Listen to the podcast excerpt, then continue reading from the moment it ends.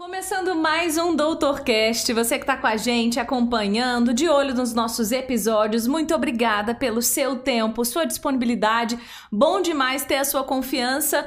Lembrando que o Doutorcast é para você, sim, para a gente esclarecer diversos conteúdos da área da saúde. Já recebemos muita gente incrível, profissionais incríveis é, aqui no nosso podcast. E hoje, com mais uma super profissional, sou suspeita, adoro quando o time feminino vem peso aqui, sabe?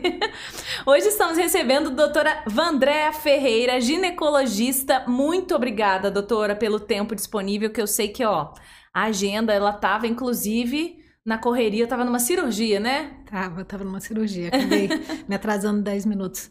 Eu que agradeço a oportunidade de poder falar mais uma vez aqui e trazer todo tipo de esclarecimento dentro dessa área que gera muitos esclarec... muitas dúvidas, muitos questionamentos. E a doutora ainda é uma especial. A gente vai entrar na especialidade. Calma lá, pera lá, sem spoiler, né, doutora? A gente vai chegar lá. Antes eu quero dizer, claro, nossa patrocinadora oficial com a gente, Unimed Volta Redonda, sempre, né? Bom demais. Realização do Doutor Cast, vocês já sabem, mas não custa reforçar. Ponto de saúde e Amplia Med com apoio Falo Mesmo Comunicação. Já tá seguindo a gente nas redes sociais? Instagram, no YouTube, tem na íntegra, tá, doutora? Todos os vídeos lá pra gente maratonar. Já tem muito conteúdo, conteúdo completo no YouTube. E temos também no nosso canal de cortes e no YouTube também os shorts, né, as versões mais curtinhas. Então, os cortes, aquele corte ideal que você pode dar aquela fuçada e encaminhar para alguém que está querendo ouvir sobre determinado assunto da área da saúde. Segue a gente, se inscreve no canal, curta, compartilhe, comente. A gente quer saber o que, que vocês querem ouvir, ver e ouvir aqui no nosso Doutorcast. E como este tema ginecologia está sempre em pauta, e a gente vai, trouxe trouxe, claro, doutora Vandréia Ferreira, para falar especificamente da especialidade dela, que a gente vai entrar lá, né? Não vou, não vou dar spoiler ainda. Porque, primeiro, doutora, eu quero te perguntar: você é do sul do estado do Rio? De onde você é? Conta um pouquinho da sua história. É, eu sou nascida e criada em Barra Mansa. É, comecei a faculdade em Vassouras, fiz a. e vim transferida para a faculdade para a Unifoa, para Volta Redonda me formei em 97 e, e, na verdade, fiquei em 97 no Rio, fazendo internato, permaneci no Rio até o ano de 2001, quando eu resolvi, eu já tava, já tinha, já tinha feito a minha formação em ginecologia, já tinha optado, é, já tinha me encaminhado por fazer a, a videoesteroscopia, que é uma eu tô dando spoiler, né? Já contou, é isso mesmo. É, é, Que é a sua especialidade, que é, é. é esse, esse trava-língua. Videoesteroscopia. Videoesteroscopia. Então, na verdade, a videoesteroscopia é um. É um, um uma paixão, né? Uhum. Na verdade. Quando eu estava na minha, na minha especialização no, no Instituto de Ginecologia da UFRJ, no Moncorvo Filho, que é uma grande escola, uma grande escola, eu a primeira vez que eu assisti um exame, isso e dos de. Eu formei em 97, estou fazendo 25 anos de formada. Essa semana. Olha, essa semana, é, que legal. E 98 iniciei minha especialização, 99, no ano de 2000 foi a primeira, 99 eu acho que foi a primeira vez que eu assisti, 98, 99, eu assisti, pela primeira vez na minha vida eu vi pela fresta da porta um exame de videoesteroscopia. E quando eu olhei aquele exame, aquela imagem linda de dentro do útero, eu falei: ah, é isso que eu vou fazer da minha vida. E é isso que eu tô fazendo da minha vida. Desde então. Desde. Foi assim, realmente o, o bate-pronto do amor à primeira amor vista. Amor à primeira vista. É lógico que ao longo da minha caminhada, quando eu retornei à Volta Redonda em 2001, eu precisei. É, eu sou ginecologista e obstetra por formação. Uhum. É, exerci por muito tempo aqui ainda, dei aula no Unifoa de ginecologia durante 10 anos. É, e eu, eu, fiquei por muito tempo exercendo ainda a ginecologia, dando plantões de obstetrícia. Então, fiquei por muito tempo ainda exercendo a, a, a, as especialidades né, de base, uhum. que são ginecologia e obstetrícia, porque a esteroscopia, a vídeo esteroscopia é uma, é uma área de atuação dentro da ginecologia. Só que eu encaminhei a minha vida para fazer exclusivamente vídeo esteroscopia. Então, há 15 anos aproximadamente, eu faço exclusivamente vídeo esteroscopia aqui em Volta Redonda. Na verdade, é, quando eu voltei em 2001, aqui na região ninguém fazia videoesteroscopia. E eu já estava com emprego como videoesteroscopista no Rio, imagina, né? Com os meus professores da UFRJ que me convidaram para trabalhar com eles. E eu já tinha começado a trabalhar com eles. E eu pensei, gente, o que eu vou fazer? Eu tenho que tomar uma decisão agora na minha vida ou eu vou ser mais uma no Rio de Janeiro a fazer videoesteroscopia. Ou eu vou ser a pessoa que vai começar a fazer videoesteroscopia em Volta Redonda, Barra Mansa, Resende, na região sul fluminense, na verdade. E aí eu escolhi isso. Eu tomei coragem e vim. Decisão difícil, né? Difícil, porque eu já tinha emprego, já tinha o reconhecimento dos meus superiores, que eram professores da UFRJ Fui convidada a trabalhar com eles, imagina, né? Isso para mim foi uma grande honra. E até chegar para eles e falar assim: olha só, eu, vou ter que então... agradecer o convite, mas eu vou voltar para minha cidade. Na verdade, eu sou de Barra Mansa, mas eu vim para Volta Redonda porque eu enxerguei em Volta Redonda hum. um local com mais. É, é, possibilidades Possibilidade, mesmo, né? na verdade, porque há 15 anos atrás chegar com um exame novo, uhum. né? Que até os pacientes não conheciam. Quem precisava fazer uma videoesteroscopia há 15 anos atrás tinha que ir para o Rio, tinha que ir para fora, né? Tinha que ir para a capital. E chegar com um exame e eu assim eu era, era bastante nova eu tinha uma cara bem nova né?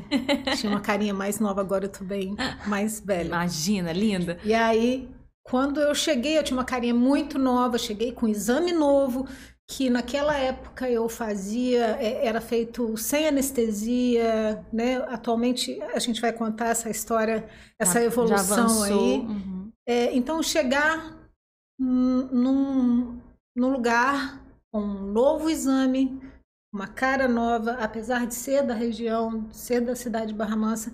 Então, é retornar ao, ao meu local de origem para trazer uma paixão que uhum. foi pioneira aqui. Encarou com tudo esse desafio encarei, e está com a gente encarei. aqui no sul do estado. Doutor Cast, eu sempre falo que, que vai para longe, né? mas a gente tem a alegria de poder gravar os episódios em Volta Redonda e valorizar os nossos profissionais prata da casa, né? O famoso prata da casa. E é tão bom, doutor, a gente vê muitos casos, eu acho que mais do que eu imaginava, de médicos que saem e voltam voltam porque entendem a, a oportunidade da região, é, o regionalismo tá ali entranhado, aquela coisa, deixa eu fazer diferente na minha região, deixa eu ser o profissional da, da, da minha região, então não ser mais uma no Rio, apesar de emprego, então grandes desafios, mas está aí já há alguns anos. É, vamos abrir a portinha lá de trás, vamos puxar esse novelo aí. Me conta essa, essa paixão pela medicina. Quando surgiu? Tem alguém na família? Como é que é? Foi a pioneira também na, na levantar a bandeira é, de, da medicina em casa? É, sim, sim, sim. Eu sou de uma família de sete filhos, somos sete irmãos, né? E assim, filha de comerciantes, mas sou temporânea, nasci uhum. depois de 10 anos. Meu irmão mais velho tem 10 anos acima de mim. E apesar de ser de uma família humilde, de origem humilde, é, o maior orgulho da minha mãe era que todos eram formados, todos se formaram, né?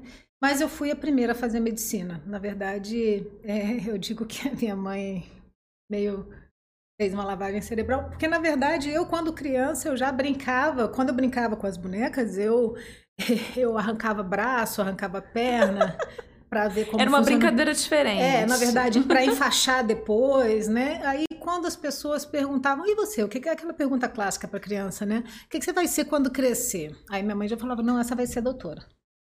Ela já. Ponto. Você já vai. Essa vai ser doutora e. Assim, mas eu já, eu já fazia, né? Tinha, tinha, lembra que tinha um boneco chamado Manequinho? Que apertava. Que já... Não, é. você não vai lembrar. Hum. Era um bonequinho que tinha o pipi tinha um botãozinho para apertar atrás, tinha um caninho, a Fazer boneca xixi. não era, era dava mamar, naquela época era Ah, uau. Hoje em dia tem um monte, né? Mas é, naquela época era a modernidade. E aí eu, a boneca não era minha, era da minha irmã mais nova. Fui eu que estraguei, fui eu que estraguei. Viu? Aí, momentos de revelação. Aí eu, eu desmontei a boneca porque eu queria saber como funcionava, né? E parou de funcionar. Da onde vinha esse xixi, é, né? Entender o mecanismo. Passava ali dentro o negócio. Né? Aí eu, infelizmente, estraguei a boneca, não consegui conectar o caninho que saía da boca para ir para lá. Nunca mais.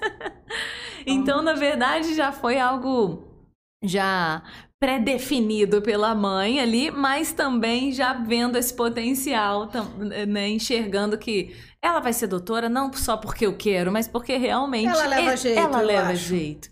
E aí foi então, na verdade, na adolescência, conta aí, pensou em outras possibilidades ou realmente aquilo ganhou seu coração? Na verdade, eu sempre brinco com as pessoas, falo, meu, o meu teste vocacional deu artes cênicas. É mesmo, gente, uma outra Mas... conta. Mas brincadeira, parte. É, eu, eu, eu, falei, eu queria ser artista, né? Então, mas sou, acho que eu sou uma boa médica. É uma, a, a medicina é uma arte, né? Então, é, não... Mas assim, eu, eu sempre brinco com isso, né? Porque a gente acaba. É, a paixão pela medicina, ela. ela eu, eu, dei aula muitos anos na FOA, dei aula de ginecologia.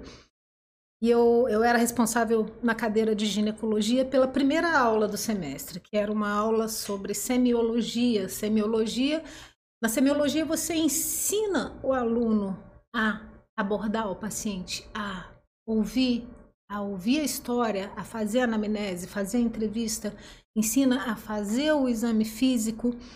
E eu me sentia muito importante por dar essa aula, porque eu, eu ainda acredito nisso, que na medicina, quando o paciente entra pela porta, você precisa ter olhos de ver e ouvidos de ouvir o paciente.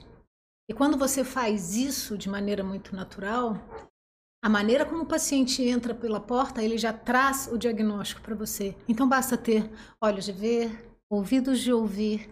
E eu costumava, falar para os alunos que é, a gente faz a anamnese, faz a entrevista, a gente olhe com olhos de ver, ouvidos de ouvir, Acho que deve ter um monte de aluno.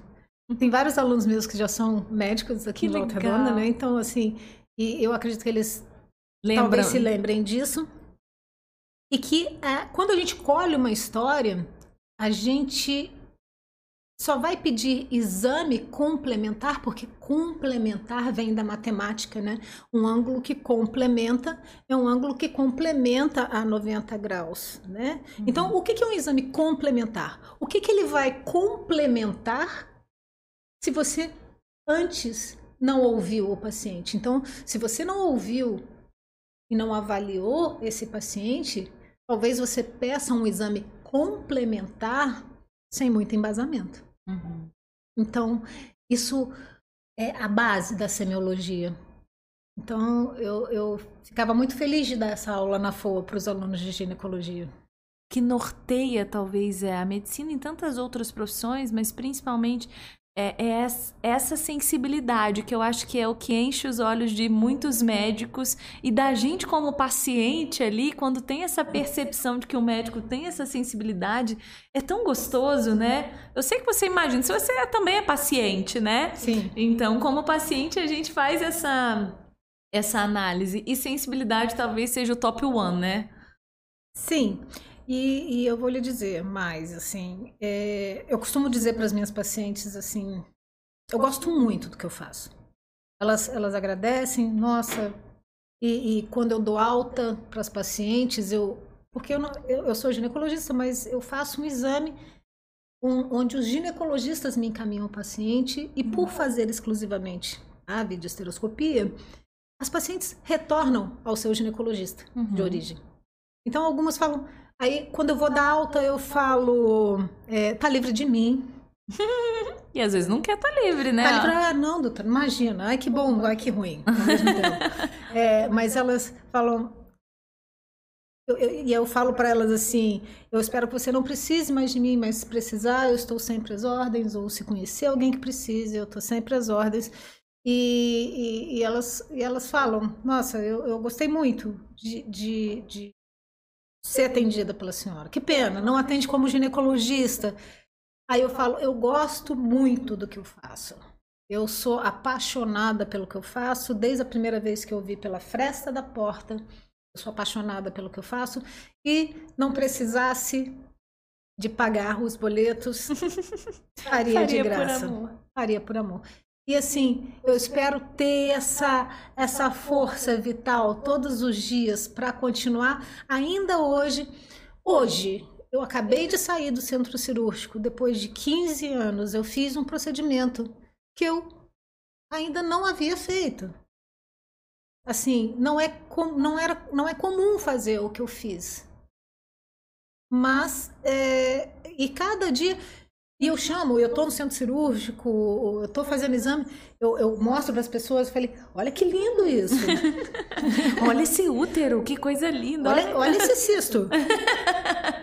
E assim, não, sem ser, Aham. assim, sem ser, não é, isso não é... Uma demagogia, uma. não é não é pejorativo, não, não tem o tom de de Uhum. de tá, é porque eu realmente eu acho Enche os imagem, olhos. É, para mim é muito bonito, sabe? Eu acho muito bonito.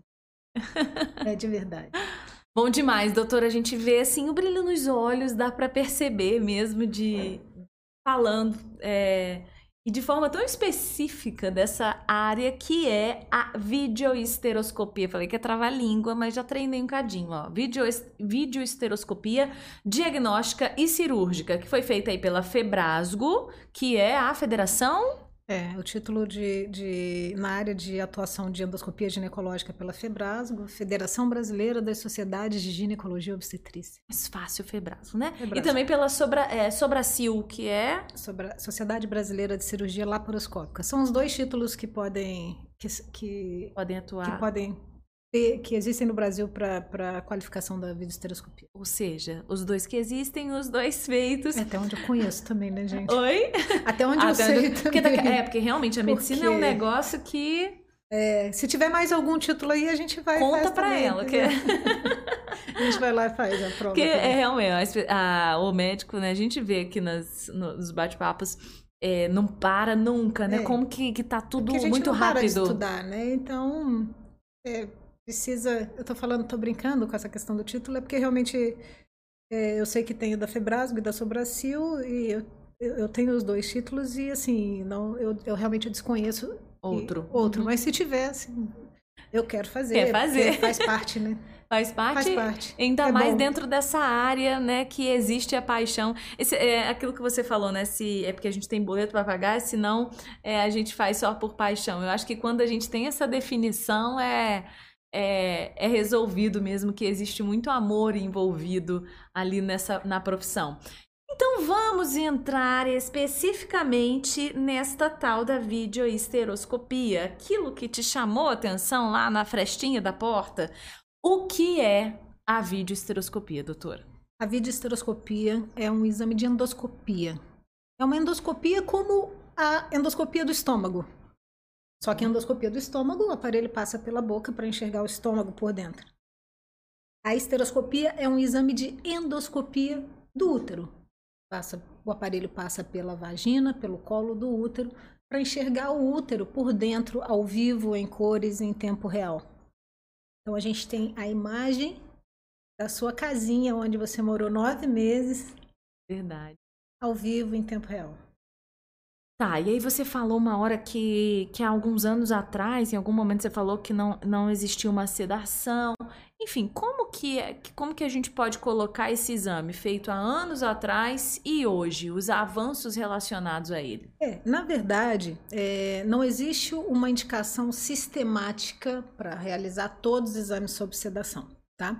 Eu iniciei a realização dos exames em volta redonda, consultório, eu fazia sem sedação e hoje atualmente, na verdade de 2016 para cá, é, 2016 para cá, eu comecei a fazer os exames com sedação é, é, lá no hospital da Unimed, inclusive, que e aí eu de, de, de um tempo para cá eu passei a fazer todos os exames sob sedação lá no hospital Unimed, tá? Mas isso não é a indica, é, não são todos os videoesteroscopistas que fazem todos os exames com sedação. O exame pode ser realizado sem sedação. Eu, Vandréia, faço exclusivamente com sedação lá no uhum. Hospital da Unimed. Isso hoje, mas em algum momento já foi feito sem. Muito, muito, muito, muito. Essa sedação hoje ela é, é uma sedação local? Como que é? Não, na verdade é uma anestesia, é, é uma anestesia venosa. A gente vai dormir. A gente chama de sedação, mas ela é uma anestesia. É uma uhum. anestesia com, feita com uma droga venosa. É, e esse procedimento é feito lá no hospital, não é, não demanda internação, mas a paciente precisa ir em jejum com acompanhante. Ela vai entrar na sala de exame, vai ser pego um acesso venoso. Essa medicação é feita, a anestesista está na sala e o exame dura cerca de 5 a 10 minutos a paciente já sai acordada, recebe um lanchinho e é liberada logo após. A gente pede somente para não dirigir e não exercer atividades que requeiram atenção após a, a realização do exame. Ou seja, eu dou atestado do dia, mas no dia seguinte ela retorna às atividades profissionais normais. Exame rápido. É um exame 5 rápido. 10 minutos. 5 a 10 minutos. E o que, que eu percebi ao longo dos anos que eu, eu fiz muitos exames, muitos exames sem sedação no consultório. No próprio consultório? No meu consultório. E passei a fazer os exames com sedação no hospital da Unimed.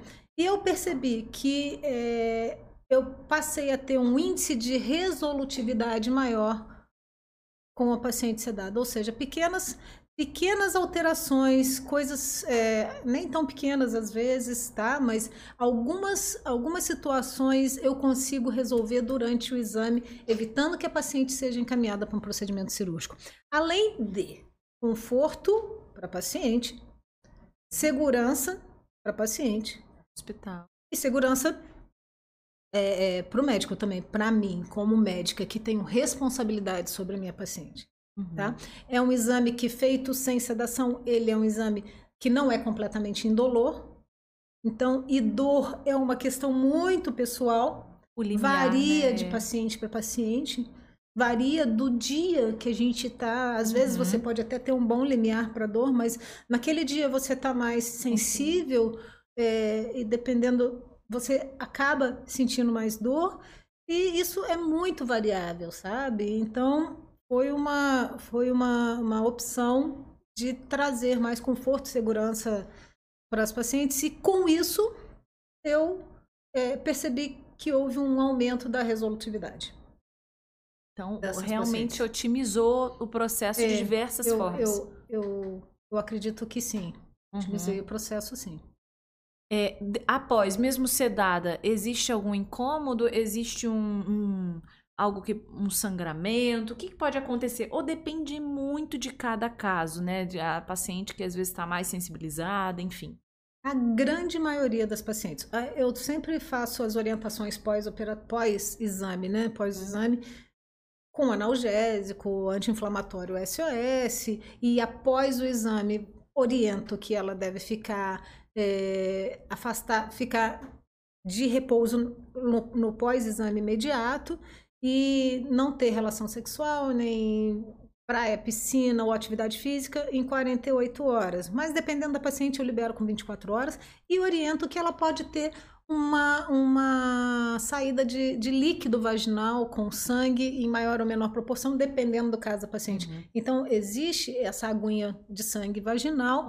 A dor eu posso lhe dizer que, estatisticamente, 90% das pacientes que eu faço o exame é, não, não usam nem o analgésico, uhum. tá? Porque durante o exame já é feita a analgesia e normalmente é bastante tranquilo. É bastante tranquilo o procedimento. É um exame invasivo demais? É um exame, é um exame invasivo. É. Ele é uma endoscopia, né? Diferente da ultrassonografia, do raio-x, da ressonância, da tomografia. Esses são exames de imagem. Exames. Por é, fora. É, na verdade, são exames de imagem, onde são geradas imagens que são levadas à interpretação do, do radiologista ou do ultrassonografista. A esteroscopia é um exame que é, é, não interpreta, ela interpreta a imagem ao vivo, em cores, em tempo real, como eu disse. Então a gente vai ter a visualização direta da cavidade uterina. A cavidade não só da cavidade uterina, mas de todo o trajeto, canal cervical, cavidade uterina e entrada das trompas. Então tem as indicações, as indicações específicas para a realização da, da esteroscopia. Tá, então vamos entrar nas, nessas indicações, né? Quando eu preciso, quando eu devo fazer esse exame, que hoje em dia eu acredito que seja é, bem demandado por, pela, pelo diagnóstico, né? Pelo, pelo tanto que ele mostra. Né, vamos entender um pouquinho aí as indicações, mas antes já seguiu a gente na rede social, no nosso canal do YouTube, já se inscreveu, maratone lá os nossos conteúdos, nós temos os vídeos todos completos, mas temos também aqueles curtinhos maravilhosos, ah, não tô sem tempo, né, ou seja, todo mundo, ninguém tem tempo, né, mais hoje em dia, né, eu sei como é que é, então vê os curtinhos, rapidinho, vê aquele conteúdo que chama a sua atenção, encaminha para alguém, compartilha, curte, comenta, deixa a sua sugestão de tema, sugestão da ginecologia obstetrícia, sempre muito pedida aqui pra gente, sempre gerando muitos questionamentos e você pode colocar lá a sua consideração sobre esse vídeo e sobre outros e o que você quer ver no DoutorCast. A gente sempre fala, DoutorCast é para você, lembrando nossa patrocinadora Unimed Volta Redonda sempre com a gente em todos os conteúdos. Hoje a gente está batendo um papo com a doutora Vandré Ferreira, ginecologista e obstetra, atuando já há quantos anos, doutora, nessa área especificamente? É, há mais de 15 anos. Há é. mais de 15 anos, com videoesteroscopia diagnóstica e cirúrgica. Bom, estamos aqui entendendo um pouquinho esse exame maravilhoso e vamos avançar agora para indicação, doutora. Quando esse exame é indicado, para quem ele é indicado, tem uma idade, né? A, a mulher a partir de determinada idade tem que fazer, toda mulher. Explica pra gente. Deixa eu falar da, da contraindicação primeiro. Sim, importantíssimo, né? O que que acontece? É, a contraindicação para fazer esteroscopia é estar grávida. Na verdade, ela já foi uma contraindicação absoluta e atualmente ela é uma contraindicação relativa, que a gente diz, porque algum, a esteroscopia evoluiu, em alguns casos até para fazer algumas, algumas vezes em, em situações muito especiais em pacientes grávidas. Eu nunca fiz Tá? Mas eu coloco ainda como uma contraindicação a, a paciente estar com suspeita ou, ou, grávida, tá? Só por curiosidade, qual seria essa indicação na gestante? Que deve ser bem pontual, né? É, pois é, bem pontual. Por exemplo, a retirada de um DIU. A paciente engravidou e o DIU tá ali Ai, meu Deus, a gente vê esses casos, né, é, doutora? Eu, tenho, eu, eu, faço parte de um grupo internacional no WhatsApp que é só de esteroscopistas. E os, o, o administrador do grupo, ele, ele é o Sérgio Raimovic, que é da Espanha, e ele é um dos grandes um dos grandes nomes. A esteroscopia tem muito tem um, um campo muito fértil na, na Espanha, né? Então é, eu, eu sempre que posso vou eu vou ao congresso, fui ao congresso nesse nesse último que teve antes da pandemia e o Sérgio Raimovic, ele, ele manda uns vídeos assim que você fica. Inacreditável. Meu Deus, assim. né? Então, num desses vídeos que ele mandou, né? Ai, por isso que eu estou dizendo, já foi uma contraindicação é, absoluta. Hoje existe essa contraindicação relativa. E nesse momento que eu falei para você, eu lembrei do vídeo que eu recebi no WhatsApp do próprio Sérgio. Então, são esteroscopistas do mundo inteiro Tá? Uhum. Que participam, são dois grupos, um em espanhol e um em inglês. Eu participo do, do grupo em inglês, mas ele envia, por exemplo, ele acabou de publicar um artigo de atualização e ele manda no grupo. Antes mesmo de, de É, outras de- pessoas de, de publicar, de publicar. entendeu? E aí, Que isso é muito privilégio, legal. né? E aí o que que acontece? É, quando ele mandou essa imagem, por isso que eu falei disso, é, é um- eu falei, é uma contraindicação. Aí eu lembrei da imagem dele mostrando ele tirando um DIU por trás de um saco estacional. Aí eu pensei, meu Deus. Através da da esteroscopia. esteroscopia. Então, a esteroscopia, ela também, ela pode fazer um procedimento de retirada, porque ela não é só uma imagem, então. Não, ela é, ela é dinâmica. Eu Ah. consigo, porque por isso que eu tô te dizendo que quando eu fazia o exame sem a sedação, eu, eu meio que era espectadora e tinha é, uma pouca disponibilidade para fazer é, alguns, alguns procedimentos, porque eu tenho acesso dentro da cavidade com uma pinça para fazer alguns procedimentos. É, é lógico que isso é, é, é cultural, até porque na Espanha eles fazem muitos exames com sem sedação, tá? Uhum. Na Europa eles a maioria dos exames eles são feitos sem sedação. Uhum. Não, é uma cultura mesmo, né? A sedação. De E na verdade geral. o sistema de saúde europeu ele é, ele é público. Uhum.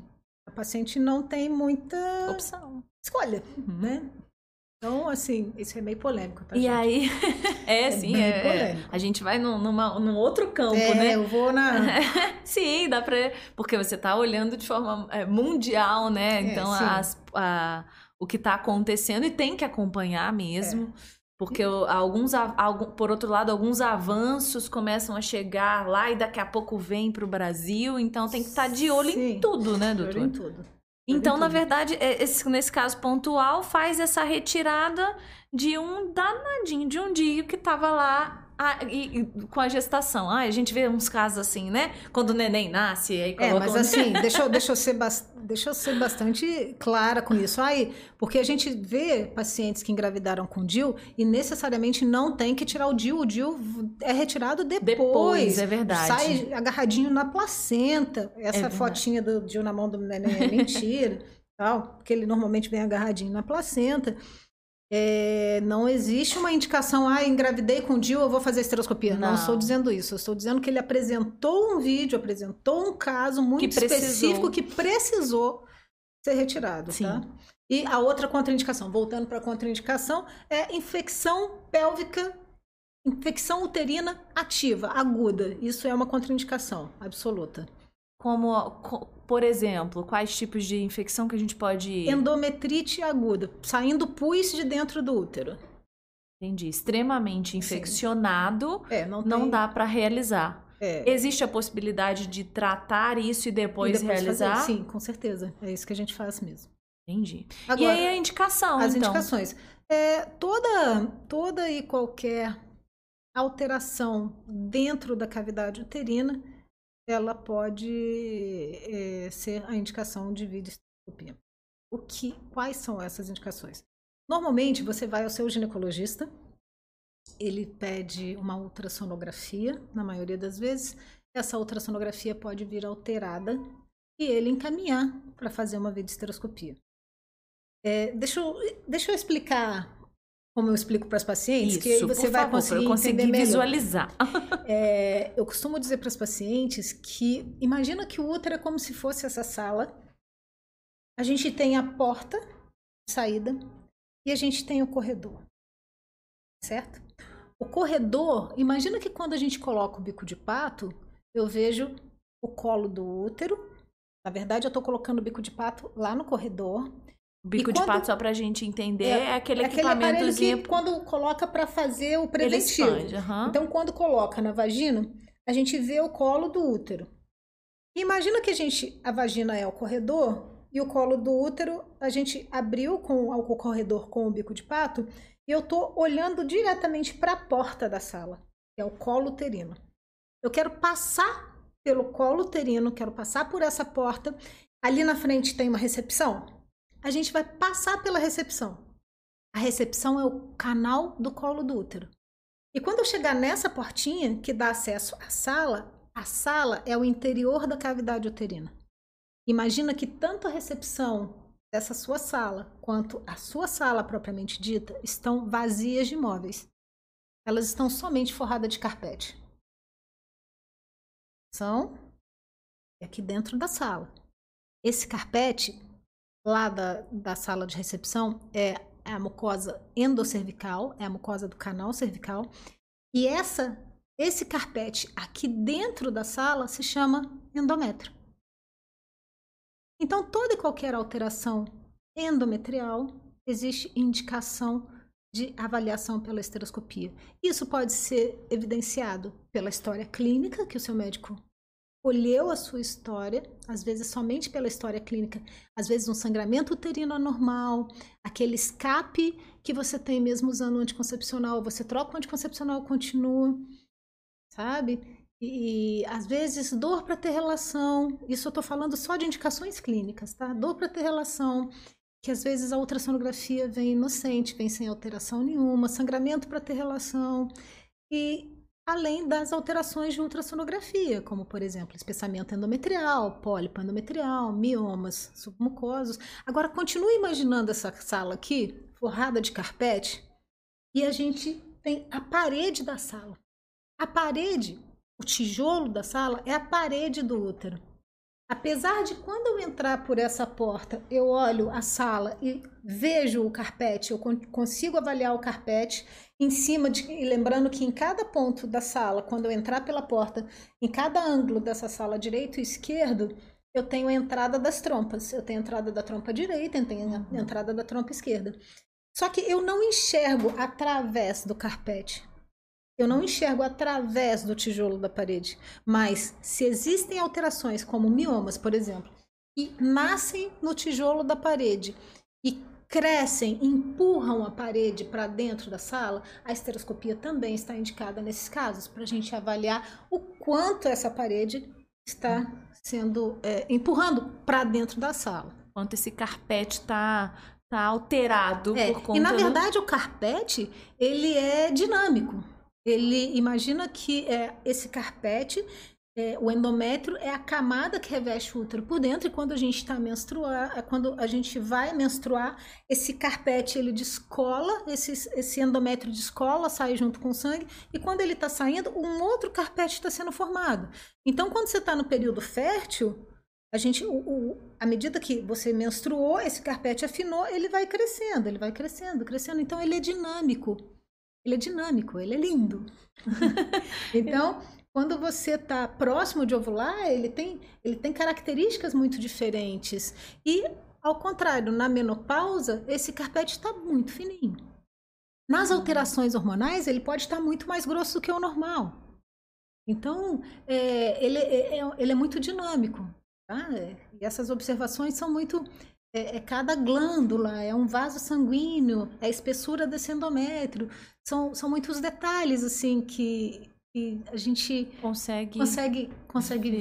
ver ali. Então, na verdade, a indicação para esse exame é muito ampla. É. Vai muito dessa percepção do, do, do ginecologista obstetra que encaminha, porque determinados exames são aqueles primeiros exames, né? Como você disse, uhum. ah, vamos fazer uma ultrassom e aí, às vezes, as queixas continuam, porque aparentemente as coisas é, não foram mostradas, avança para um ou outro exame, mas é, para ver de forma clara a, a, vídeo, já tem o nome né, vídeo. do vídeo, né? É um vídeo. Eu já sou, sou suspeita, porque a gente ama um vídeo aqui, né? Mas é que o vídeo tem essa possibilidade mesmo. E não é qualquer vídeo do lado de fora. É um vídeo lá dentro que mostra de forma muito detalhada. Eu acho que é o grande diferencial é, do exame. A câmera tem um aumento de 20 vezes, né? Uau. Então a gente, a, a, gente vê a cavidade uterina é, de forma muito ampliada. É, a gente consegue ver esse, esse endométrio, é, as glândulas do endométrio, os vasos sanguíneos, a gente consegue ver de forma bem, bem detalhada mesmo. Eu fico esse, com vontade, toda, toda vez que eu saio daqui, eu fico com vontade de pesquisar sobre. Entrar é, no Google lá, lá, lá e colocar. Dá um Google, dá um Google, bota lá videosteroscopia, endométrio. endométrio, quero endométrio, ver. Bota endométrio normal, né? Primeiro, é, depois você vai evoluindo para as patologias. Que aí a gente vai tendo é, pós no Google, Isso. pós no DrCast, né? Além do Grey's Anatomy. Isso aí. Mas é, é, então as indicações são muito, muito amplas, né? Muitas possibilidades é, de identificar alterações. Sim, por exemplo, uma outra indicação é infertilidade.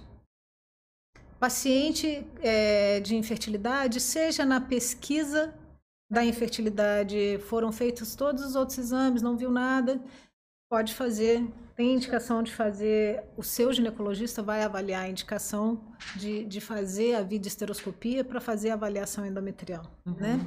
Outra indicação, por exemplo, é, que eu vejo muito e com muita frequência paciente que foi que estava grávida, é, foi submetida, perdeu o bebê, teve um abortamento espontâneo, precisou fazer uma curetagem e precisou e logo depois dessa curetagem essa paciente ficou tentando engravidar e não conseguiu mais.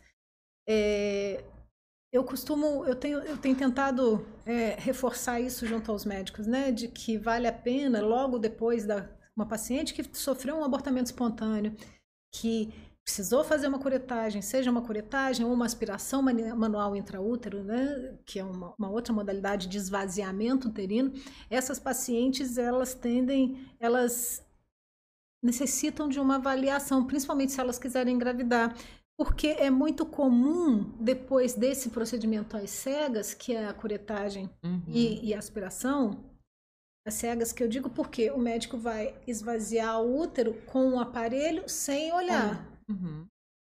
E aí, o que, que pode acontecer? Tem pacientes que têm propensão a fazer aderência no útero. Então, normalmente, eu tenho orientado é, os médicos para que. Eu vou até gravar um vídeo mesmo para uhum. pessoal, para falando sobre isso, da importância de se realizar a esteroscopia logo após, um, no mês seguinte, de preferência, a realização do esvaziamento uterino, seja por curetagem uterina, seja por aspiração manual, pela possibilidade da gente prevenir essas aderências, porque se a gente entra na cavidade uterina no próximo mês que foi realizado esse procedimento, essas aderências elas estão mais frouxas, mais fáceis de serem mais fáceis de, de serem resolvidas mesmo, uhum. sabe? De soltar, porque a aderência é. vem do, do, nome mesmo, né? Adere. É, ela adere, é isso? O isso. útero, ele... As, as camadas, elas se colam? Como é que é? é? Imagina de novo a sala uhum. como forrada de carpete, só que imagina que essa sala, normalmente, aí como está a sua sala, dentro de você agora, não tem ar. Certo? Uhum. Fechadinho. O carpete do teto está encostando no carpete do chão. E quando você está grávida, precisa. Ela a cavidade abre.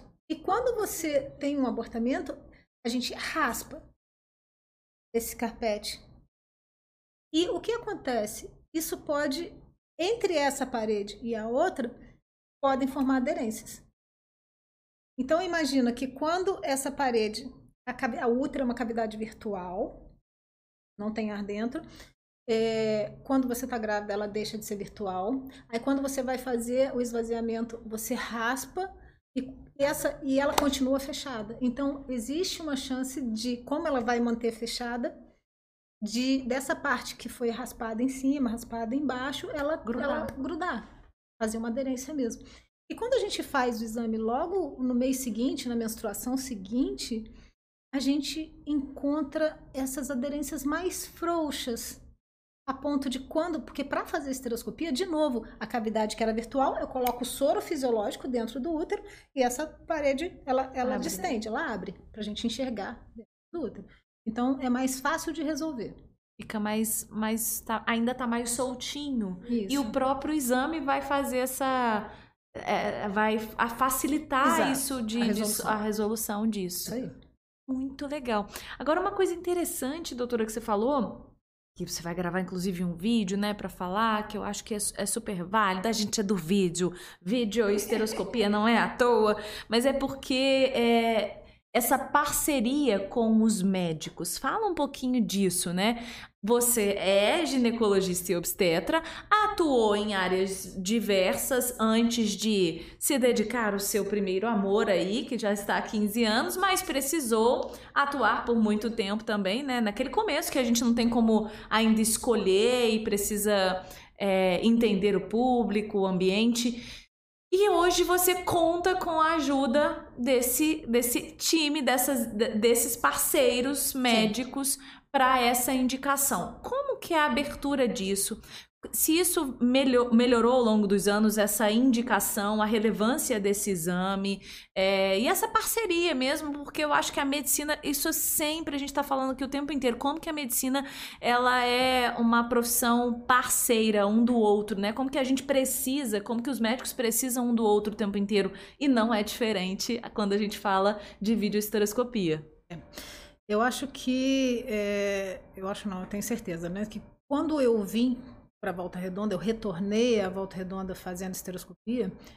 É, não que você seja obrigado a fazer exclusivamente videoesteroscopia, mas foi uma opção minha, uma opção minha fazer exclusivamente videoesteroscopia para mostrar para o colega ginecologista que eu, você está me encaminhando a, a sua paciente e eu vou fazer o procedimento, vou fazer o diagnóstico, se precisar fazer um procedimento cirúrgico, eu vou resolver a paciente e eu vou devolver a sua e, paciente. E vou né? te devolver. Eu, eu faço, vou... resolvo o que me cabe e devolvo. Exato. A paciente é sua. Mas isso assim, tem outras pessoas que fazem ginecologia e fazem esteroscopia. Mas essa foi uma opção minha. Hum. Uma opção minha. E no início, quando eu vim para cá, é, existia uma desconfiança muito grande, né, sobre isso. E eu fui, assim, eu fui muito persistente. Eu fui, eu, eu fui a cada consultório, pra... pessoalmente, falar, olha, eu tô aqui para pode me Ajudar, encaminhar, para somar, pode me encaminhar e, e assim, é, eu explicando exatamente isso, né? É, a questão ética precisa ser muito bem, bem, bem esclarecida, sabe?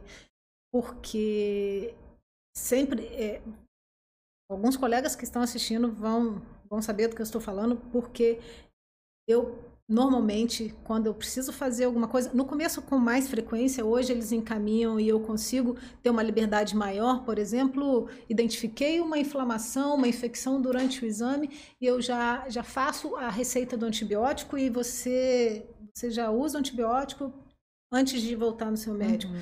Mas antes, quando eu comecei, eu ligava para todos eles, olha, eu estou aqui com uma sua paciente assim, assim, assado. E precisava dessa validação, né? Posso prescrever? E hoje com mais tranquilidade. É, alguns casos e, e, e, esse contato, esse canal direto, ele é muito frequente. E quando eu preciso, eu ligo, eu falo, eu pergunto o que que você quer que faça. Então essa essa, esse link de confiança para mim é muito importante e passa pelo, pelo, pelo crivo da, da ética mesmo. Tá? Uhum. Tá? Então, assim. E é o, o, é o esclarecer, né? O deixar claro, o, o combinado não, não, não, sai, não, sai, não sai caro. Realmente é, é o esclarecimento de, olha, é assim, né?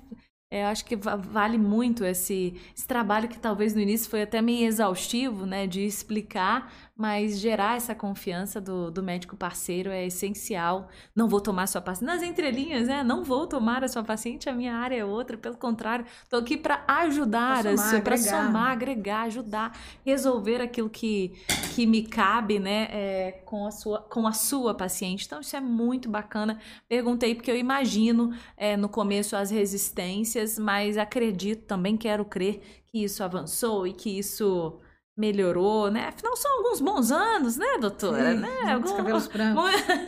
Imagina, doutora. Agora, é... quando você fala assim, que entrou na na parede, entra no útero, né? E a nossa casinha linda, maravilhosa, e a gente fala do endométrio. Esse exame, ele olha só para o endométrio ou ele consegue avançar e olhar outras partes, assim? A recepção, acredito que sim, né? Que também é uma parte sim. importante. A recepção, sim, com certeza. É, a passagem, a porta, algumas vezes eu preciso fazer uma avaliação específica da porta que se chama orifício interno. É, e a cavidade uterina, a sua sala e o seu carpete, o seu endométrio. É, eu consigo, como eu disse, algumas alterações do tijolo da parede, elas são vistas quando é, essas alterações empurram essa parede para dentro da sala. Então, é, prioritariamente são alterações do carpete do endométrio mas eu posso ver alterações da parede também e da entrada das trompas. Eu posso sugerir se as trompas estão abertas ou não. Isso é importante para a fertilidade, o que não substitui um outro exame trava-língua chamado É, Eu sei, eu, não, eu sei qual que é, mas eu não sei, eu não lembro o nome dele. esterossalpingografia. Estero... Não, esse não sabia, não. Não, esterossalpingografia é um exame Essa minha que, pós na, no que Dr. joga- Cash ainda não me mostrou. Não, coloca um contraste aqui dentro da sala. Esse contraste, imagina que tem uma janelinha de cada canto superior da sala, e esse contraste passa para ver se a trompa está aberta ou não. Esse exame você. ah, ah, tá- Não, porque já é uma área mais outra- específica. É, ainda. é, outra, é um outro exame que é uma interpretação de imagem também. É Uhum. tipo um. Quando eu digo interpretação de imagem, é, eu falo de que não é a imagem ao vivo em cores em tempo Interna, real. aham. Tá? É, então é um, é um outro exame. As pessoas confundem muito esterossalpingografia com esteroscopia. Mas na esteroscopia a gente consegue ver a entrada das trompas, se tiver alguma algum pólipo, a gente consegue resolver também. Tá, aí vamos entender o que, que pode ser feito, porque não é só a imagem, né? Então, na verdade, você pode ainda fazer algumas Alguns procedimentos. alguns procedimentos. Que procedimentos podem ser feitos? E aí me vem à mente a biópsia. Biópsia. Ah, biópsia, né? Como que a gente fala da biópsia? Ah, fiz a biópsia. Eu não sei se hoje em dia eu que estou escutando mais ou ficou mais comum mesmo esse exame. E quais outros exames podem ser feitos? Primeiro fala da biópsia.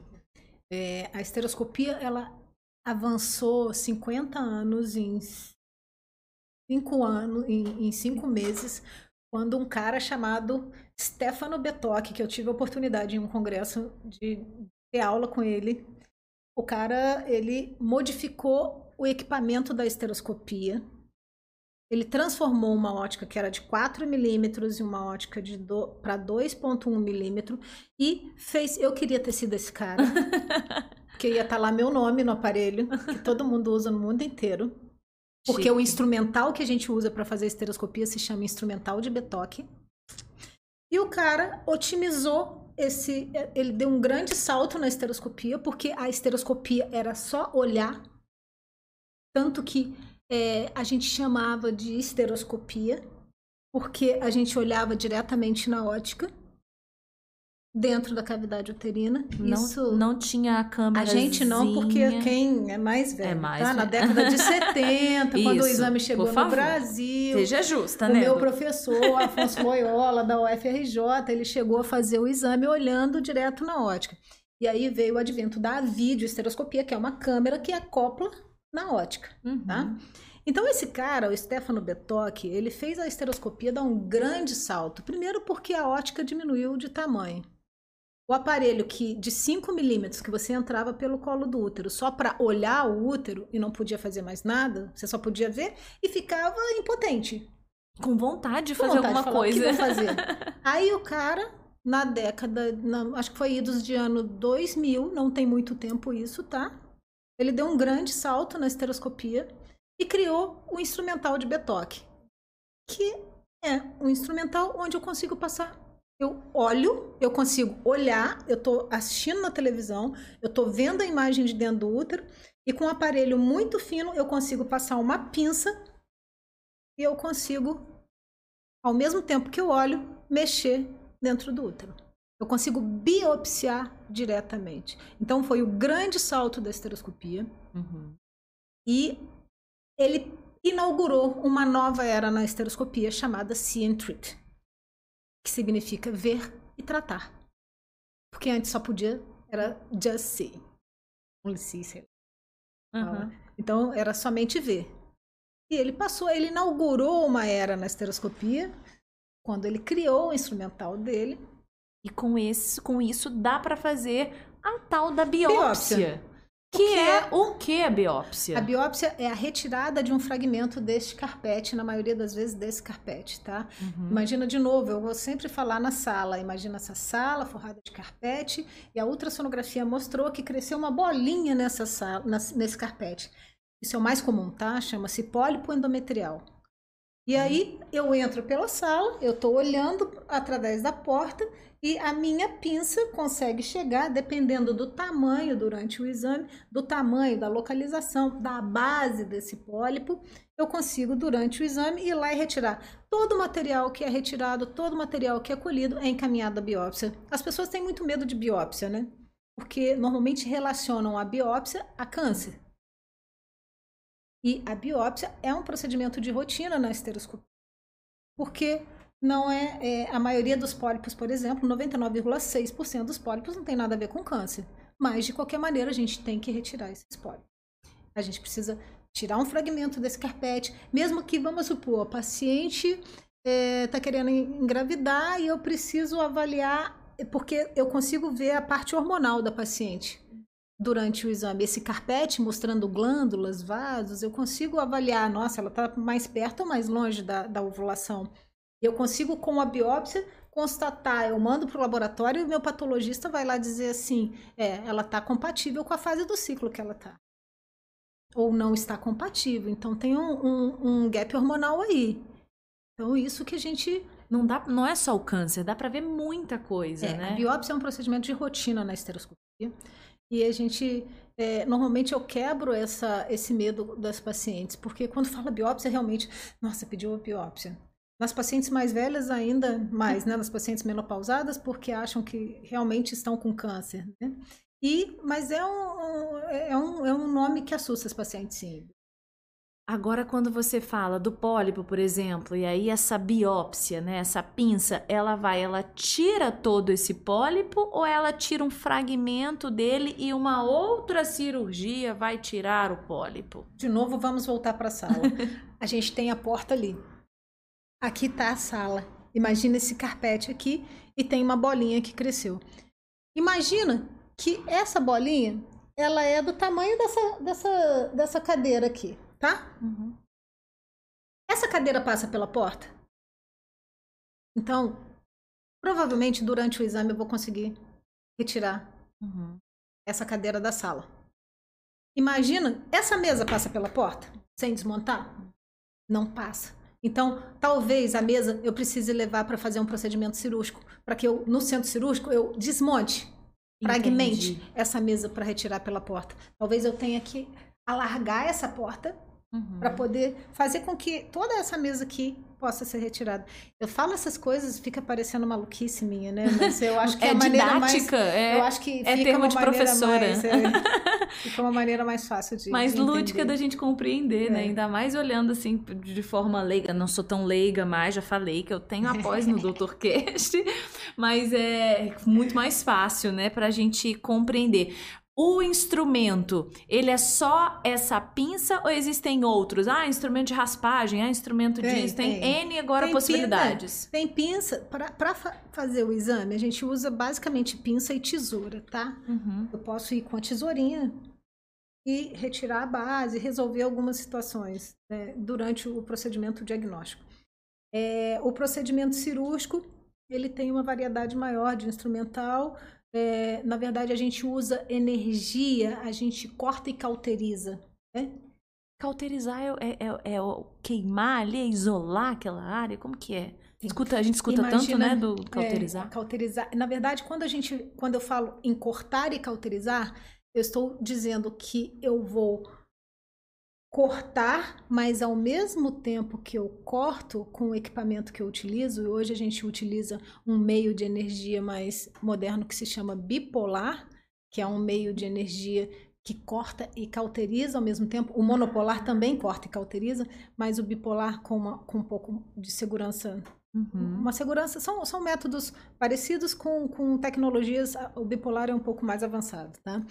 Mas é, quando eu digo que corto e cauterizo, é que eu, ao mesmo tempo que corto, eu já fecha, né? Já fecho os vasinhos. Tá? Entendi, já lembrei desse de alguma imagem que eu já vi isso, né? É a medicina avançando. Agora, geralmente, quais são os casos antes de eu continuar Já seguiu a gente na rede social? Não, você é chata mesmo, né? Mas é porque lá a gente tem tudo, tudo, tudo, tudo, várias especialidades é, falando sobre temas diversos. Com, compartilhe, curta, tá bom?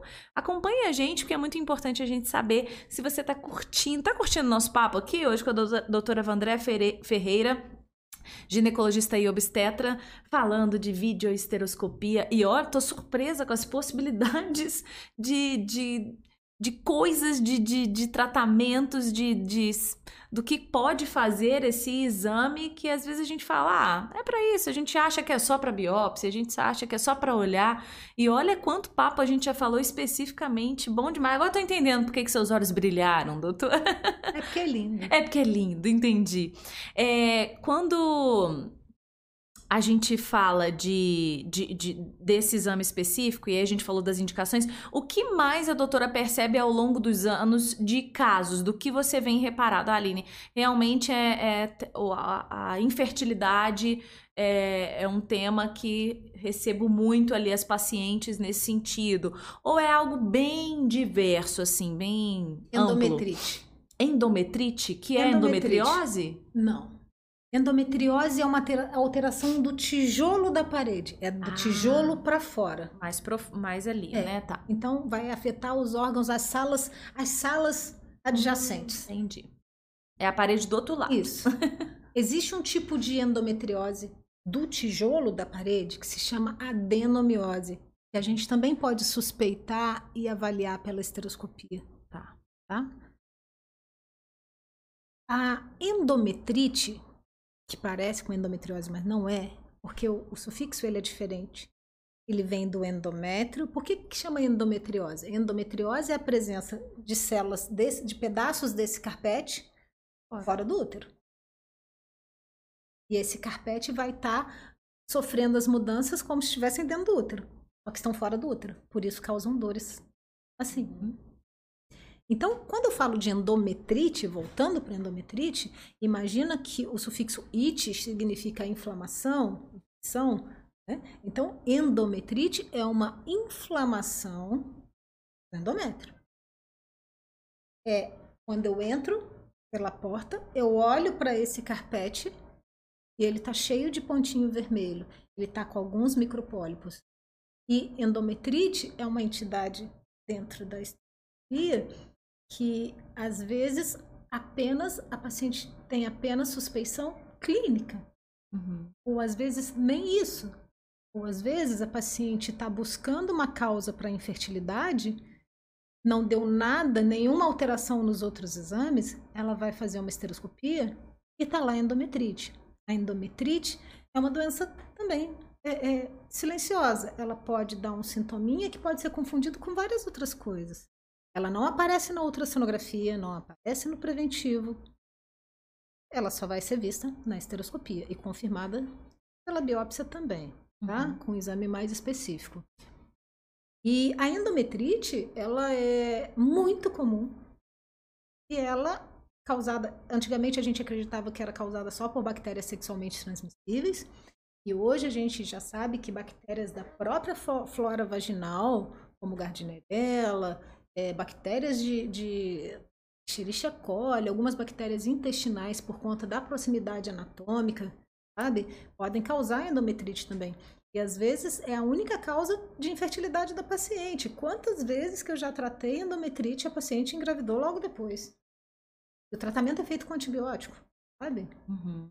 É, e a endometrite a gente não consegue diagnosticar nos outros exames. A gente só vê na esteroscopia.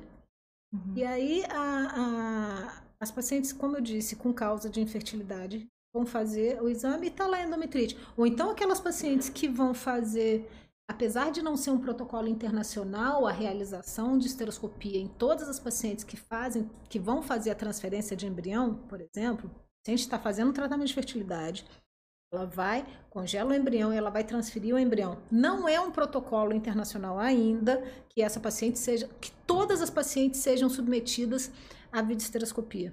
Mas o que, na minha prática, eu vejo é que algumas pacientes são submetidas à transferência do embrião E às vezes, depois dessa primeira falha de que não houve a, a positivação do beta-HCG, não, não ficou grávida, aí vamos, vamos fazer, aí tá lá a endometrite. Podia ter visto isso. É, mas entenda, ainda, ainda não é um protocolo internacional. Aham. Existe uma controvérsia a respeito de tornar isso é, um protocolo, tá? Por quê? Várias questões. É, várias questões, eu acho que mais a, a questão econômica. Uhum, entendi. Enfim, Pra incluir eu isso, acho né? que é, o diagnóstico da endometrite também, o diagnóstico ele é mais visual, o diagnóstico laboratorial não é tão, ele tem um, uma- uma- um índice de falso negativo Entendi. grande, então existe uma controvérsia aí. Talvez Mas- mais delicado é, nesse é, sentido. Isso é.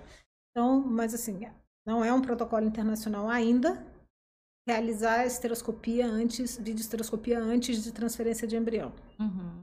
E hoje a transferência e hoje os tratamentos de fertilidade eles estão se tornando cada, cada vez mais comuns, né? Então é, a busca pela, pelo aumento do, da efetividade desses tratamentos, né? Então você quer fazer um tratamento, você vai lá, congela os seus embriões e você quer a taxa de sucesso ela pode ser melhorada se a gente tiver uma boa avaliação desse endométrio, sabe? Uhum. Então esse, nisso. então esse é um dos casos mais procurados, mais é, é, de melhor identificação com esse exame, A endometrite. a endometrite. É, é, assim, eu, eu tenho que tomar. Acho que a gente precisa tomar muito cuidado para eu não entrar na seara, na, na área do- da fertilidade. Eu não Aham. sou especialista em, em fertilidade, eu não sou fertileuta, não sou Uhum. especialista em reprodução assistida, tá? Eu estou trazendo aqui dados de. Tanto que eu estou dizendo que não é um protocolo internacional a Uhum. solicitação dessa- desses exames da, da videoesteroscopia previamente à transferência de embrião, mas é, na É minha prática, da- é, na minha prática eu vejo muita endometrite, muita Uhum. endometrite mesmo. E, e relacionado às vezes também à infertilidade em algum momento, né? Com A certeza. dificuldade de, de engra... Porque a inflamação, imagina esse carpete inflamado. impede, né? Completamente. Na verdade, ele a a endometrite ela pode tanto dificultar a fertilização, Uhum. além do que quando você tem endometrite, provavelmente você tem alguma inflamação das trompas também interna. Uhum. Ele pode dificultar a ele pode causar dificuldade para engravidar. Se você consegue engravidar, ele pode aumentar a endometrite pode aumentar a chance de abortamento. E quando você consegue levar a gestação mais para frente, essa endometrite pode aumentar a chance de parto prematuro. Nossa. Ela dói? Pode doer. Às vezes você tem queixas, por exemplo, uma paciente que, nossa, a minha, porque é comum, existe um tipo de, de, de cólica menstrual que se chama dismenorreia primária, que é a cólica autorresolutiva dos ciclos ovulatórios, tá? Aquela normal. É, que você vai menstruar, normalmente a paciente relata, olha, vem mais, eu fico, começo a ter cólica, aí a menstruação desce, quando a menstruação desce, vai melhorando. Uhum. A dismenorreia secundária, que é uma causa patológica, já ela, ela tem um padrão diferente, por isso a importância de você ouvir o paciente. Ah, eu tenho muita cólica, mas como é a sua cólica? Ah, não, a minha cólica, ela, é- ela começa no primeiro dia e vai piorando ao longo dos dias. Então, já acende um sinal amarelo, porque isso não é uma, uma dismenorreia primária de causa fisiológica, Uhum, sabe? Então, você uhum. fica de olho. Então, a endometrite pode doer? Ela pode ser uma causa de dismenorreia secundária. Talvez pode ser a única, o único sintoma que a paciente pode Ela pode causar um sangramento? pode causar sangramento. Aham, Ela pode um causar fluxo. tanto um sangramento aumentado dessas pacientes, como pode causar sangramentos irregulares. Por Uhum. exemplo, como eu falei no início, paciente que usa anticoncepcional e tem escape, Uhum. sabe? Ela pode causar sangramentos uterinos anormais. E, e fazer o exame com sangramento não pode. Normalmente, é, a gente não consegue enxergar. Como a minha câmera tem um aumento de 20 vezes, quando tem sangue na cavidade, É. dificulta a visualização Uhum. adequada, tá? Mas existem pacientes que eu não consigo fazer o exame porque tem um, um sangramento recorrente, Contínuo. apesar da medicação que a gente a gente usa medicação para tentar parar esse sangramento, mas às vezes a gente ainda consegue quando quando tem um sangramentinho pouco, sangramento ativo, maciço, eu não consigo ver realmente. Uhum. Mas é, quando o sangramento é pouco, a gente até consegue fazer o exame. Uhum. Avançando no nosso bate-papo, bom demais. Lembrando, o Dr. Cash é uma realização de ponto de saúde, amplia média, apoio Falo Mesmo Comunicação e patrocinadora Unimed Volta Redonda. Hoje a gente está batendo um papo bom demais aqui, ó, trocando figurinha, tricotando aqui, entendendo tudo. Minha pós está avançadíssima. Hoje eu tô ganhando aqui, ó, check em videoesteroscopia que é a especialidade já tantos anos dessa médica querida que o Dr. Cash está recebendo, doutora Vandréia Ferreira. Doutora, agora me conta, assim, algum caso que marcou a sua carreira? Nossa, eu imagino a quantidade de pessoas que você tem. Tem alguma média aí de quantidade de pacientes atendidas? E existe algum caso, aquele caso, seja positivo ou negativo, ou enfim, algo que, que poxa, Aline, esse é algo não consigo esquecer, teve um destaque. Então, os casos positivos são sempre, são sempre muito legais, né? Eu tenho eu tenho alguns casos positivos de eu, quando eu dou alta para o paciente que eu, por exemplo, trato uma endometrite, ela está tentando engravidar, e eu sempre dou alta para ela falando assim: me manda boa notícia. E é um prazer enorme a paciente me ligar, falar, doutora, tô grávida. Ah. Então, isso para mim não tem preço, sabe? É, tem um caso de uma moça também que teve. Já tinha tido muitos abortamentos de repetição e mais um abortamento ela e veio parar para fazer a retirada não, não tinham conseguido tirar todo o resto esse, esse material ovular né esse restinho de abortamento que estava ali eu nem gosto de chamar de resto de abortamento mas é a maneira como as pessoas vão entender que estava muito aderido e aí eu precisei fazer alguns procedimentos e ela já tinha tido muito aborto. Então, e aí logo depois ela não só com o meu procedimento, mas ela teve que fazer outros procedimentos e ela acabou engravidando e a menina é linda, uhum. sabe? Aí eu fico babando, emocionada, fico emocionada. Dá para emocionar, né? É, fico feliz, fico muito feliz, fico feliz. É, em contrapartida, a gente tem alguns casos né, de, de diagnósticos, é, por exemplo, um diagnóstico de câncer, né, assim, que, que, que mexem um pouco com a gente, né?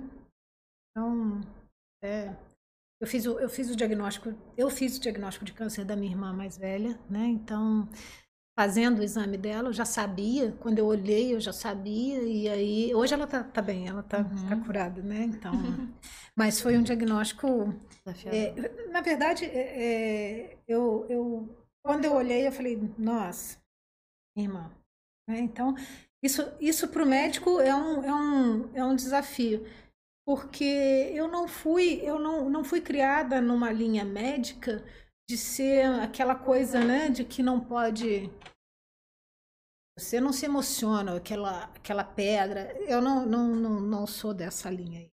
Entendeu? É lógico que a gente tem que manter uma conduta, a gente precisa, mas a gente também tem um, um lado humano, né? A gente é humano, na verdade. A gente não tem um lado humano, é, a gente é humano. É verdade. Né? Então, acho que nesse momento de, de fazer o diagnóstico, da, da, minha, da minha irmã foi um, um, um baque. É, eu levei um. Susto, sim, né? É, do tipo, você tem que manter a pose, né? Então você acaba. Mas ela tá bem, tá? São muitos desafios, é. muitas histórias. Aí tem muita coisa, nossa, tem muita coisa. Muita... Muitos, nossa, muitos casos. Como eu te disse, né? Hoje eu saí do centro cirúrgico, vim para cá, fiz um procedimento cirúrgico eu ainda não tinha feito nesses anos todos. Estou curiosa, qual que é esse procedimento? Não, é assim, eu não sei nem se é porque ela tinha muitos cistos uhum. na recepção. Entendi. Muitos cistos grandes. E aí eu fui para abrir, cauterizar esses cistos para abrir o, o, a passagem, uhum. sabe? E, ai, é uma coisa super simples, mas assim. Diferente do que, do que ao, é, ao, ao longo dos anos. Porque eu faço muito. É muito comum pólipo, mioma, É, isso, isso é meu dia a dia, né? Todo dia. Todo dia. E assim, o cistinho, esse cisto, ele é um cisto benigno, assim, ele, eu podia, na verdade, eu fui mais, é, é, como eu vou dizer? Insistente. Eu fui mais intervencionista, eu fui mais... Entendi. Porque naquele, nesse momento, para essa paciente, não adiantaria somente observar, porque ela vinha de uma história clínica e que precisaria intervir. Uhum. Então, eu, eu, me vi nesse momento, nessa, nesse. Hoje, atualmente, hoje, exclusivamente essa cirurgia como exemplo, eu me vi, nossa, é, existe uma linha muito tênue entre o que você deve e não agir, né? Então, Entendi. nesse momento, eu, era preciso agir, uhum. sabe? São decisões difíceis, né? É, na verdade, precisam ser embasadas. Uhum. Ter segurança. É, elas precisam ser embasadas. Precisam ser embasadas. E aí a maturidade, os anos, o estudo, a experiência, tudo isso vem como esse combo que traz essa, essa segurança para você, para o outro, né? Credibiliza o médico. É, mas a gente paciente. precisa ter humildade, né? Uhum. A gente precisa ter, ter humildade mesmo. Porque é, a gente tem coisas novas, Sim, né? A gente não sabe mesmo, a gente tem que ter humildade, a gente tem que ter técnica, mas tem que ter humildade. É, eu costumo, as pacientes chegam com muito medo no consultório e elas dizem, eu tô com muito medo de fazer o exame. Aí eu digo para elas que medo é parte da essência humana. Não fosse o medo, não ia ter mais ninguém na face da Terra. O medo ia protege, todo né? mundo morrer na boca do bicho, né, gente? Então, isso serve também para pacientes e médicos. A gente, é, não que você tenha que ter medo o tempo todo, mas você tem que ter respeito pela, pela patologia, tem que ter respeito pelo paciente. Porque então você acaba, é, como você faz aquilo todo dia, você acaba banalizando. E não dá. Não dá. Cada, cada, cada pólipo, por mais comum que seja, ele é o é, o medo protege realmente a, a, você e o outro, né? Quando tem um outro envolvido, sim, sim. realmente é. Mas o medo ele é importante até não paralisar. Uhum. É o que eu falo para os pacientes. Você pode ter medo, mas não pode deixar de fazer o exame, porque se você paralisa, se você deixa o seu medo te paralisar, você acaba perdendo a chance de um diagnóstico. Tem que dosar isso, isso né? Isso, tem que dosar. É uma linha, na linha vida, tênue, né? é, né? na vida. Na é uma vida. linha tênue. Eu costumo dizer para os pacientes que são sempre dois pratos de balança na vida. Existem, porque as pacientes viram para mim e falam assim, ai, mas é, existia uma, uma, uma fala antigamente que era assim, a esteroscopia, porque a esteroscopia surgiu para poupar muitos úteros, né? Uhum. Que são saudáveis. Porque a fala antigamente era, é, eu já tive filho, eu não quero mais meu útero, porque só serve para ter filho e dar câncer. Eu não quero mais ter filho, então eu vou tirar o útero para não dar quando ter câncer. Quantas vezes você já ouviu isso? É verdade. E as coisas não são bem assim. A cirurgia de esterectomia, retirada do útero, é uma cirurgia complexa. É uma cirurgia de grande porte, onde áreas, é, áreas anatômicas elas estão envolvidas. E todo procedimento tem risco. Todo. Atravessar, eu costumo dizer para os pacientes, atravessar a rua tem risco a gente se cerca de cuidados. Quando a gente faz um bom pré-operatório, quando a gente vai para a cirurgia, faz um pré-operatório, faz o risco cirúrgico, faz a avaliação anestésica. E mesmo que a cirurgia esteroscópica seja uma cirurgia de baixo risco, seja minimamente invasiva, ela precisa se, ser cercada de cuidados. Quando antigamente se falava da retirada do útero, que o útero só serve para dar ter... problema. Ah, eu já tive filho para ter filho para dar câncer, já tive filho, então não quero mais meu útero. Eu costumo dizer para os pacientes que existem dois pratos de balança, tá? Uhum. É, risco e benefício, tá? Neste momento, ah, eu tenho um pólipo dentro do útero em que existe uma cirurgia chamada videosteroscopia cirúrgica, que você vai internar e sair no mesmo dia. O procedimento é todo feito pelo colo do útero, sem ter que abrir barriga. E esse pólipo, ele provavelmente ele tem características benignas, então ele vai ser resolvido durante o procedimento. Ah, mas o pólipo pode voltar? Ele pode voltar numa, num índice muito baixo, eu não posso garantir que ele não volte. Ah, então eu vou tirar meu útero porque é, não, meu útero não me serve mais. Aí eu falo para o paciente que são dois pratos de balança. Riscos e benefícios. Neste momento, o seu, é, o, o, seu achado de pólipo, ele, a cirurgia esteroscópica, a cirurgia por baixo, pelo colo do útero, por videoesteroscopia, ela traz mais. O prato da balança de benefício pesa mais do que o de risco. Uhum. Não estou dizendo nesse momento que você não vai nunca precisar de retirar o seu útero, mas neste momento uhum. os riscos de uma esterectomia são maiores do que os benefícios. Então a gente sempre vai fazer esse peso dos pratos da balança. Então, quando a paciente vem com essa fala, para mim, eu, eu, normalmente eu o meu argumento é esse, né? Uhum. De que existem esses os riscos e benefícios. É o equilíbrio, né? O tal do equilíbrio. Né? É. E é uma decisão que precisa ser pautada não só da decisão do paciente, mas, né? Existe é, um médico ali envolvido, então o negócio é muito mais é, profundo. E aí a gente vai entrar num outro ponto também, porque a paciente é encaminhada para mim por um médico. E quando ela me pede, a paciente pede, mas qual a sua opinião? aí eu falo, eu dou o exemplo dos dois pratos de balança, porque aí ela consegue tirar a própria opinião. Uhum.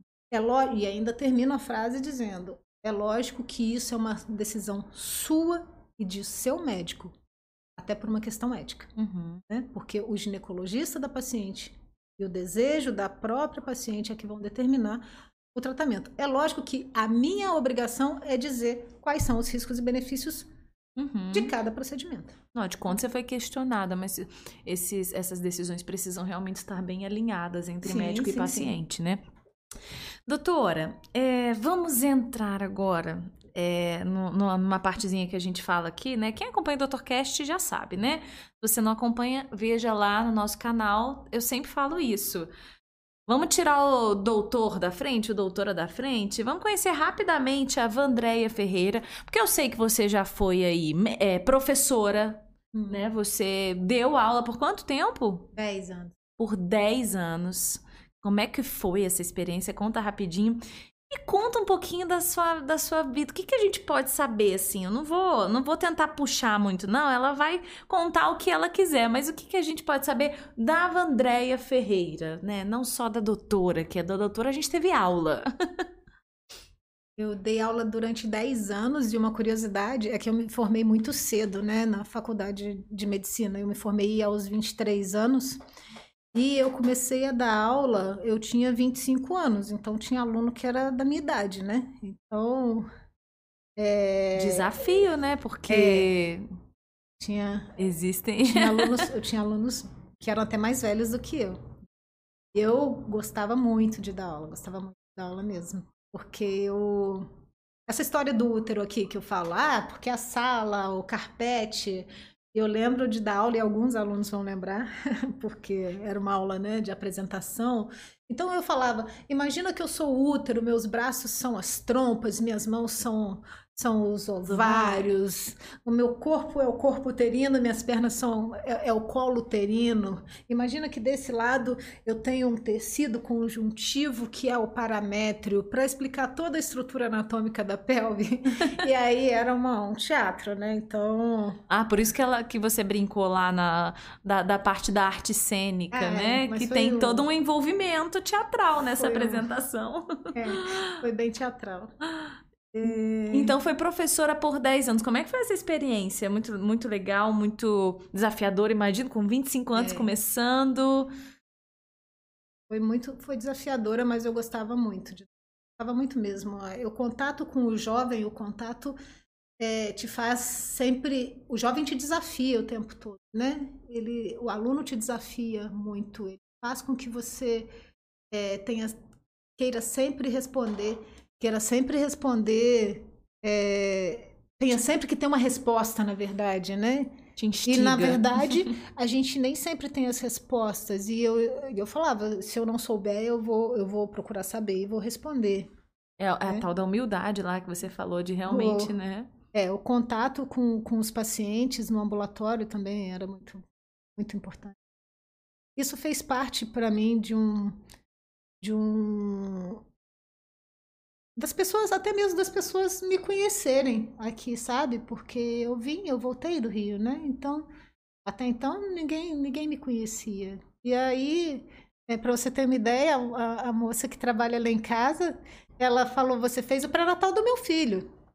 Sabe? Eu, eu, não, eu não lembrava, né? Muita assim, gente, né? É, isso tem. O filho tá com 22 anos. E isso para mim, eu falei: Nossa, que legal, né? Assim, Ou então, você fez o parto do meu filho na UG, né? Na, uhum. a moça, outra moça que foi lá em casa também. Nossa, minha, não, minha filha tá com 19 anos. Então, isso é um, um bom retorno, né? Quantas histórias, quanta, quantas é, pessoas né, muita envolvidas. Coisa, muita coisa, muitas vidas. E muitas tem, vidas, muitas vidas. E tem uma pessoinha que eu sei aí, hum. que é a, a, a, a vidinha, a vidinha, é. né?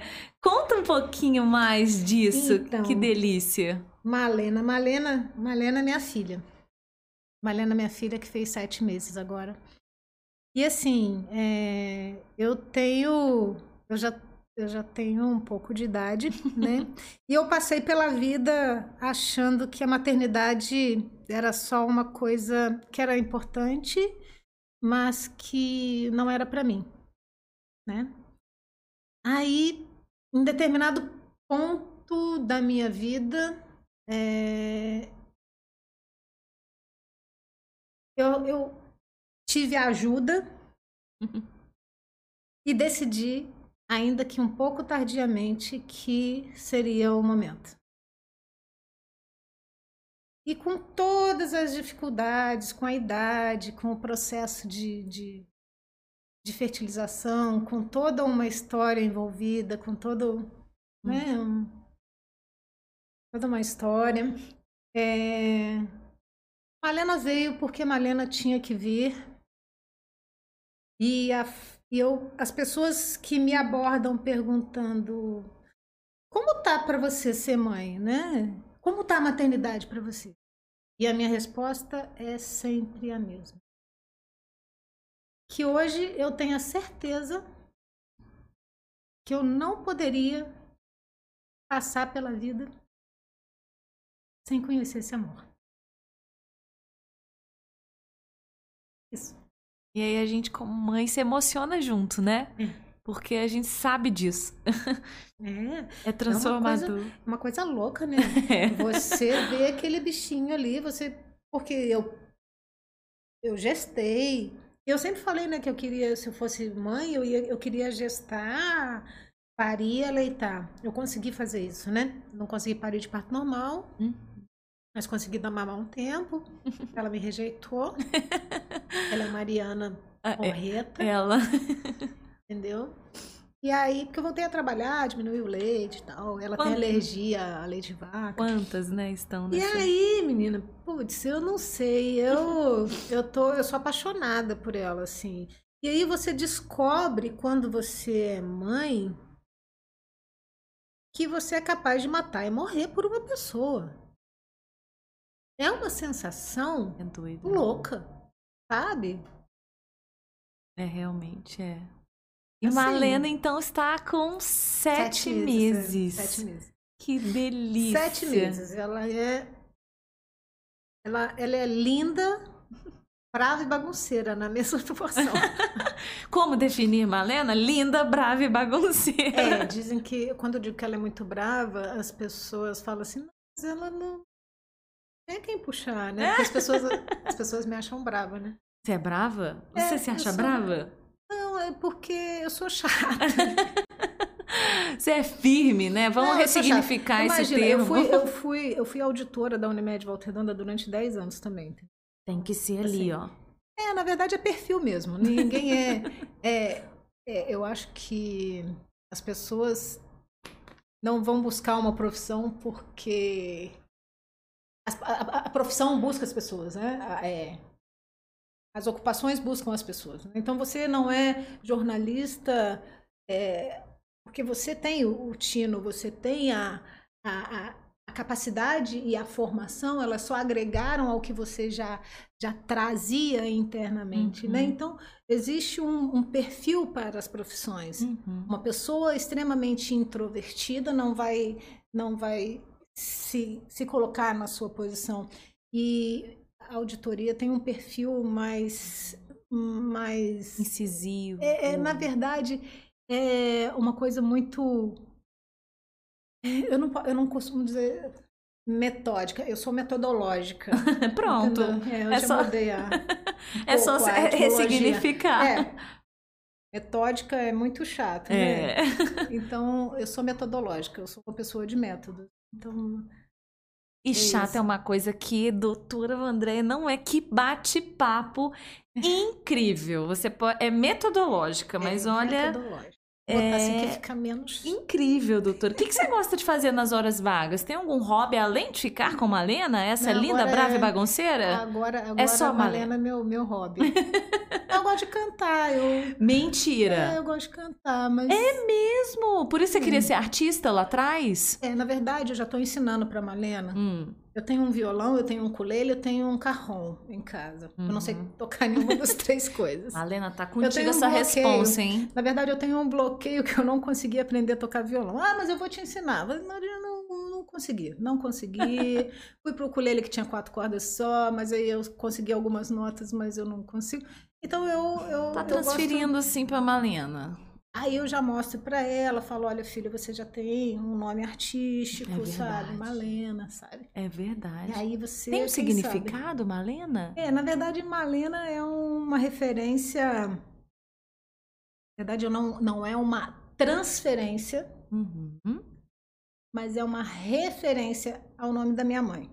Hum. É porque as pessoas tendem a fazer homenagens querendo espelhar. Na verdade, é uma referência mesmo ao nome da minha mãe. Minha mãe se chamava Maria Magdalena e minha mãe faleceu, eu era tinha 19 anos, teve câncer de mama e eu e os netos, quando pequeno hoje, os netos de 30 e poucos anos já, a chamavam de vovó Malena.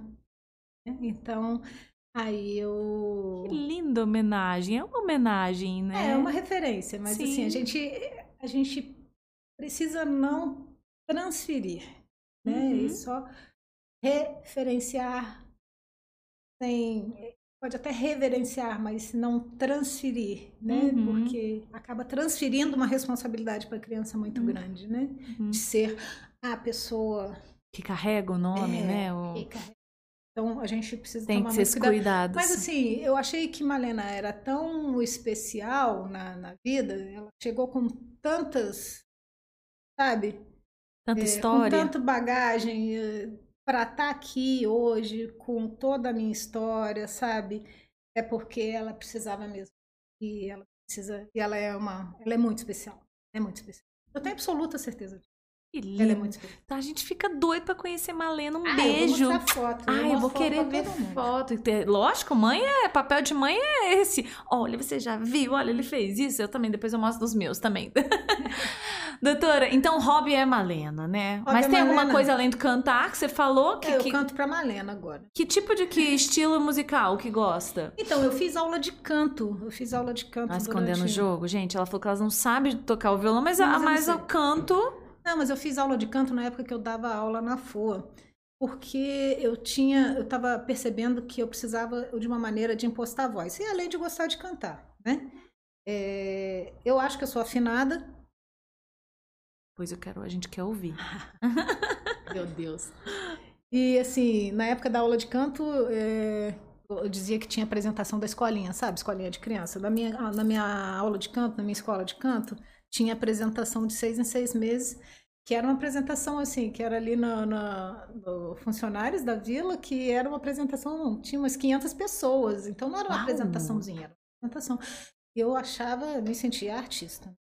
E que estilo musical? Eu sempre cantei MPB, bossa nova. Ah, dá uma palhinha pra gente aí, doutora. Não vai dar, não, né? Ela não vai dar. Eu não combinei isso antes com Não ela. combinou, Não não. combinei. Poxa, quem, quem tem o privilégio de ser amiga de doutora Vandréia sabe Eu- das cantorias. Poxa, perdemos a artista, hein? Tá bom, não combinei, então combinado, né? Tudo bem, é é justo.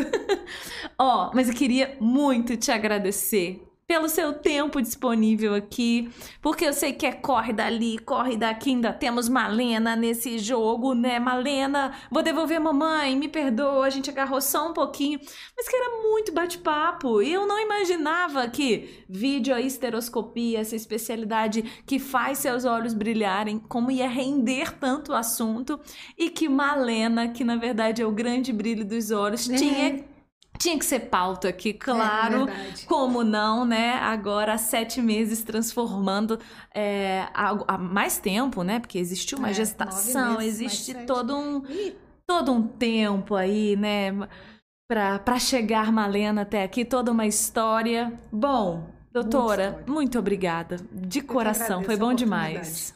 Eu que agradeço muito, muito a oportunidade e que isso possa agregar né, a, a história de vocês, que isso traga algumas.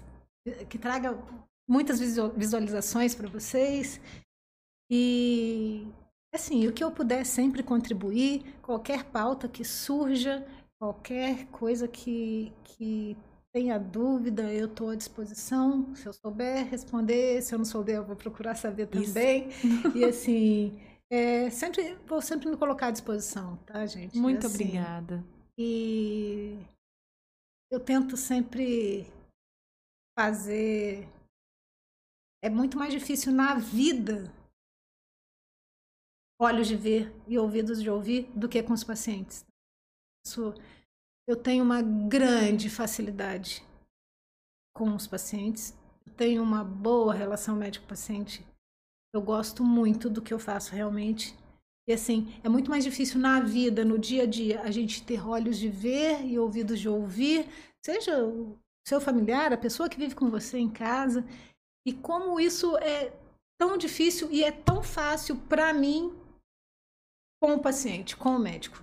Isso que a gente vai treinando em casa. É, nas relações pessoais, é, né? As relações de... pessoais são, oh, são mais... mais... O buraco é mais embaixo, a é. gente sabe, é o desafio, né? A missão da nossa vida realmente, mas isso eu vou levar para mim, hein? Olha, ainda mais como jornalistas, olhos para ver, ouvidos para ouvir, essa sensibilidade tão importante. Muito obrigada. Lembrando, é, a Dr. Cast é uma realização de ponto de saúde e Ampliamed, com apoio Falo Mesmo Comunicação, patrocinadora Unimed sempre com a gente, desde o início aí, apostando no nosso projeto, com excelentes profissionais, enfim, Unimed, Volta Redonda dispensando comentários. Muito obrigada e muito obrigada a você que está sempre aqui acompanhando, acompanhou mais este super episódio hoje com a doutora Vandréia, falando muita coisa, contando histórias, né? Ela falou histórias, histórias conectam, como foi prazeroso esse bate-papo. Obrigada a você que acompanhou tudo Lembrando, fica tudo no YouTube, tá? Na íntegra lá, ó, cravadinho, mas nós temos as versões